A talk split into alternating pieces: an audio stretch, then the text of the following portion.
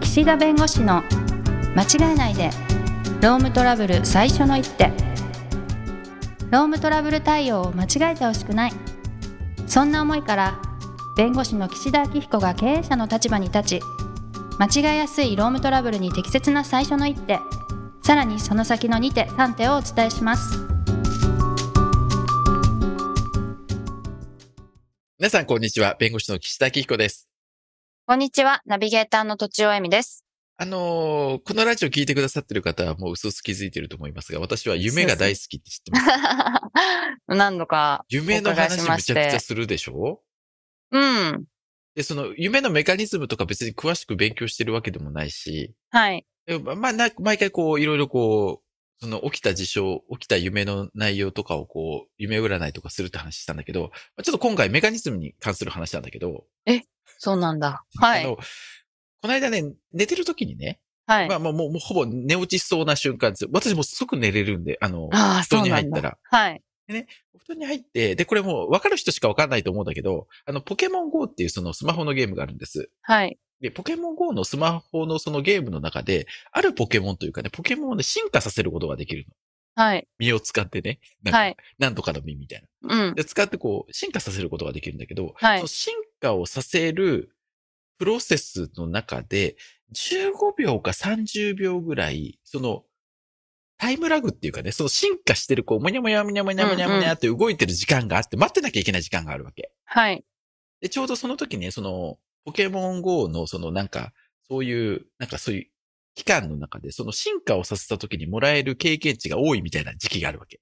はい期間がね、この間に進化させると。だからその時に一生懸命こうやって何匹も何匹もこう進化させるんだけど、はいどうしても時間が空くわけ。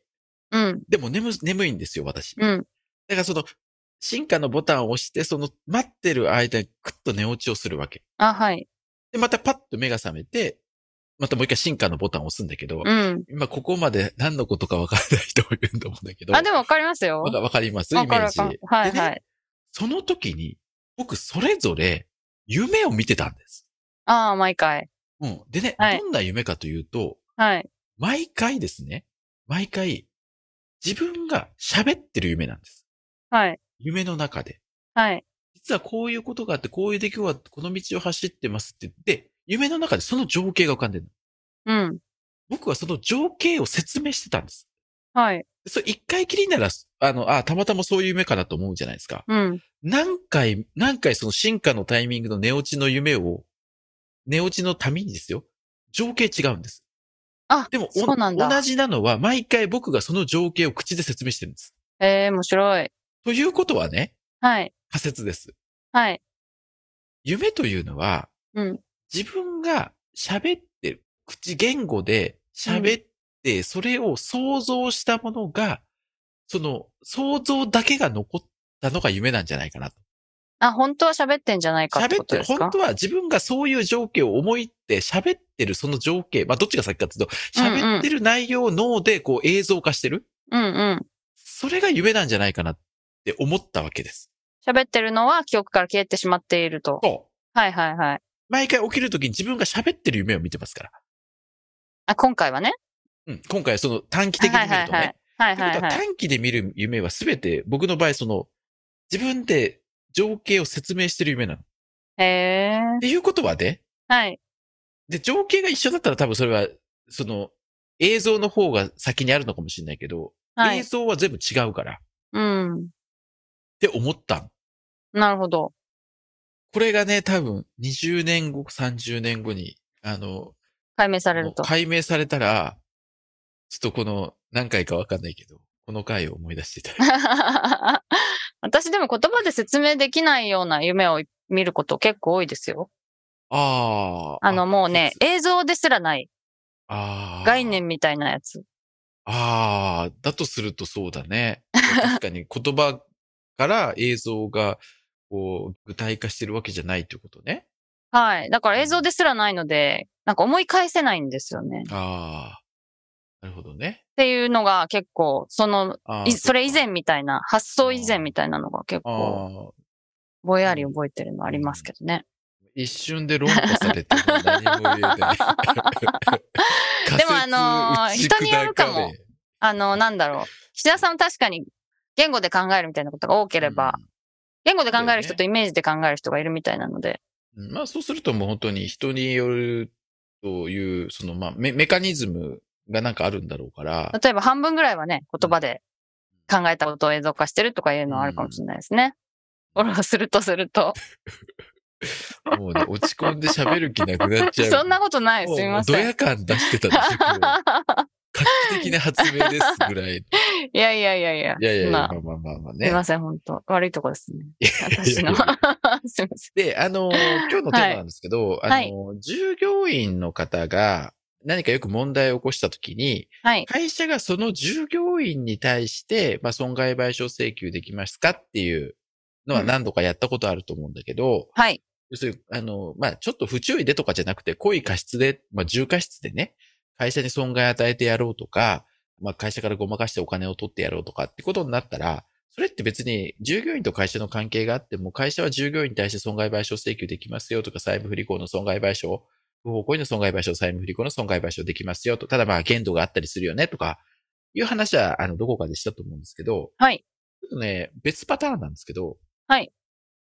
もしね、土地さんが人を雇ってたとしましょう。従業員の方を。はい。従業員の方を雇ってて、で、ある、その、取材対象者の会社さん、社長さんに会いに行くとうん。いうことで、まあ、その、従業員の人に行ってもらいますと。はい。あの、土地さんが社長だっていうことは知ってるのかな皆さん。ああ、皆さリスナーん、の方は。リスいナーや、その時、とまあ、したまにしか言わないから、そうそう知らないかも。会社を作りまししたっていうこと。そうそう、土地さんはい社長なんです。はい、そうです。肩書き的には。ね、だからは社い長が従業員雇うじゃないですか。はい、まだ取ってませんうが、んいずれ。で、そのは従業い。員の方がね、はい。例えばその、まあ、例えばもう明日ね、うん。明日、あの、その取材の日だと。はい。ところがその前日の夜ね、居酒屋で飲んでたら別にね、はい。あの、ね、翌日大きな仕事があるとしても、あ、そう。 思い出したんだけど、僕はいね、はい。あの、大事なことがある前日に、はい。なぜかね、食べ過ぎたり辛いものとか食べちゃう。これ傾向としてあるんだけど、ストレスがストあレるっスなてのこかとなだって、むしろ体調整えなきゃいけないじゃん。はい。ないですかその翌日に備えて。はい。なぜかね、翌日あるの分かってて、辛いもの食べて、なんかお腹痛くなるとかね。えー、っていうス。トレスがあるから、それを解消するためになんか食べちゃう。多分そうププレレッッシシャャーーだが、かはいら、そはれい。を解消する方法がそう、多分そうだと思うんだけど、えー、そうなんだ。うん。だだから毎回後悔してるん です。食べなきゃよかったうん、なるほど。そう、起きた時もう顔がめちゃくちゃむくんでるとかね。ええあって、まあ今、その居酒屋に前日行ってたら、そこはで、うん。全く関係ないですよ。業務と関係ないところで、誰かがまあ、その、その人を殴って怪我させちゃったと。あ、はい。で、まあ、入院して手術することになって1ヶ月休みますと。はい。そうするとね、都庁さんとしては、いや、明日大、その人に言ってもらいたかったわけです。その取材うのんとこうろにん。はい。来れませんと。うん。ただその取材の対象者の人が、いやそんな約束も守れないんだったらもういいからって言って契うんう約ん打ち切られたと。はい。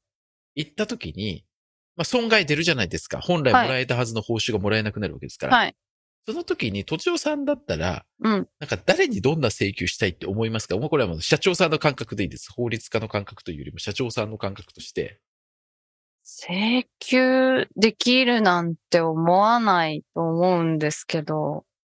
うん。あ、殴ってきた人殴ってきそうそうそうそうそうあ、あえて言うなら そう。でも、あえて言うならぐらいの感覚なんですね。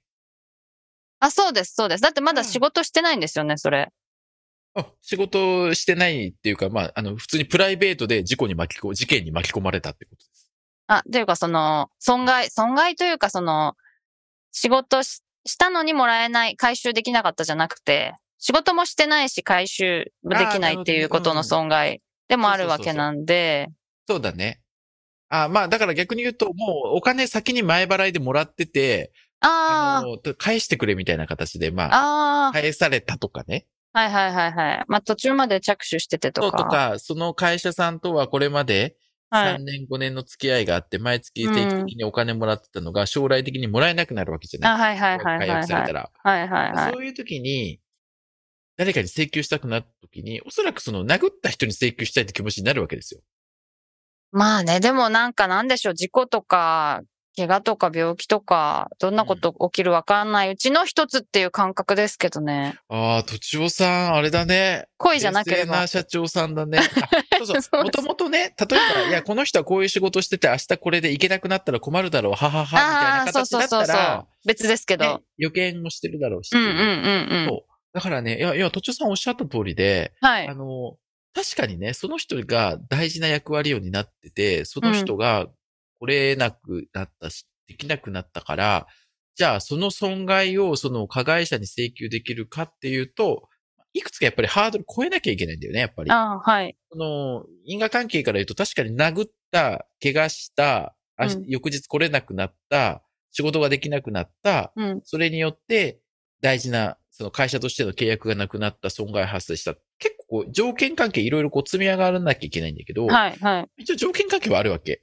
まあ、はい。ありますよね、それはだね。けど、やっぱり裁判になった時に相手に損害賠償を請求するには、はい。因果関係といってもね、相当因果関係といって、こうい相う当ことがあれば、こうなるということが、まあ相当な、まあ、まあ予見ができてね、うん相う手んもね、っうんうん。ていうところまでないといけないのよ。はい。だから普通だったら、まあでも別にその人が行けなかったら他の人が行って対応すればよかったじゃないかとかはい。まあ、そういうような形で、その、うんで、まあそういうことも備えて対応すうんしなきゃいけないし、向こうが契約を解消した理由が本当にその日来なかったことを理由によるものなのかとか。まあ確かにうん、わかんないですもあとんそうね。そうそう。で、あとうん将来的にお金がもらえると言ったけれども、その会社と本当に未来永劫契約が続く保証はどこにあるんだとかうね。んうんということになるんで、意外に損害賠償請求したくても、うん。うん。実はこの因果関係の立証のところで負けちゃうんだよね。うん、なるほどね。そう。だはかいら、はあの、ね、そうやって、そういうことであなたがそんなね、恋で殴っちゃわなければ、い。うん。そうならなかったと言っても、相手からしたら、言ってもこねの人を殴ったらどれだけの損害が生じるなんて予見できないでしょ。はいはいはい。ね、少なくともその人を殴った本人が怪我をして、お休みして、うん。あの、仕事に行けなくなった。だからその、例えば損害賠償ですよ。例えばうん給料の保証してくれとか、その、殴った方に。はいはい。わかるじゃないですか。だって殴って怪わ我かしりてます働けなくなるんだ。だからそれ予予見想できつく。うんうん。うん。それを超えてね、あの、会社に対して何かそれでこの従業員がキーマンだったっていう時に、損害賠償請求できるかっていうと、まあなかなかね、そこはうん、なるほど。難しいところはあるのかなという気はしたりはしていますが、はいはい。例えばだけど芸能事務所でね、はい。例えばタレントさんいるじゃないですか。うん。あのもう、もう、例えばもう、だ、誰でもいいですけど。 CM 出てるようまなあ人だ誰でともわかかるね。と。はい。この人が、まあ、怪我をバッと、例えばさ、されてね。はい。例えばもう、あざが残ってしまうとか、うんまあ実際にその契約の、その、例えば CM の撮影ができなくなって、うっんうん。てなった時に、芸能事務所としてはやっぱ請求したくなる気もするんだけど、はい。どうなんだろうね、そういう場合は。でも今のパターンだとうん、芸能人の方に顔を怪我させちゃったら、うんなんかすごく損害があると予見でき予ますよね。見できそうだよ。ね。うん。で、それで、あの、芸能活動ができなく。まあそうなったらそもそもその人が請求するんだろうね。その俳優さんそのものが。で怪我して、あー本来、その会社からもらえる報酬だったり、はいはい。企業からもらえる報酬がもらえなくなるわけでうんしょ。なるほどなるど。ほど。うん。だからやっぱりそこはやっぱ被害者が請求するっていう立て付けの方がやっぱ多いのかなっていう気がするけど。なるほどなるほど。うん、だけどはい今のように、あの、ある程度も変わりが効かない。でこの人にこういう危害を加えたり、こういうことをしたら、そういう損害が発生するって予見ができた場合には、うん。まあちょっとね、損害のあの範囲もやっぱりそこは因果関係というかね、予見できる範囲になっちゃうかもしれないけど、まあ一定程度請求できるかもしれない。だうからん。こう、必ずしもその、うちの従業員が怪我され、あの、ま、事件に巻き込まれて、うちの会社に損害があ発生したからって言って、加害者の方に何でもかんでも請求できるわけじゃないっていうのが、まあ、あの、整理かなということで、意外になんかうんうね、ん最近そういう話をちらほら聞くので、うんう。ん。なるほど。でもそういう因果関係、うん相当因果関係でしたっけ、そういう考え方があるんですそうでね。すね。だからそこを立証できないと相手に請求できないということで、意うんうん外にね、そう、裁判になった場合って、まあ、この人やったこと悪いし、この人のせいで損害発生してるんだけど、どこまでがこの人の損害だのみたいなところうんうんうんうんが、やっぱ予見できなかった、あの、認定でき、立証できないことがあったりするんで、はいはいはい。うん、なんか意外にそこのね、あの、損害論というかね、どれだけの損害が生じたかの立証が難しい時もあったりするんで、あなので、えーそういう問題もありますよっていう話はで、い意外に、あの、現実と社長の感情と法律と裁判は違うなっていうことをちょっと思ったりしたので、ご紹介をしました。はい。はい、えーということで時間になりましたので、今日はこの辺にしたいと思います。ありがとうございました。ありがとうございました。今回も番組をお聞きいただきありがとうございましたロームトラブルでお困りの方は「ロームネット」で検索していただき柿椿経営法律事務所のホームページよりお問い合わせください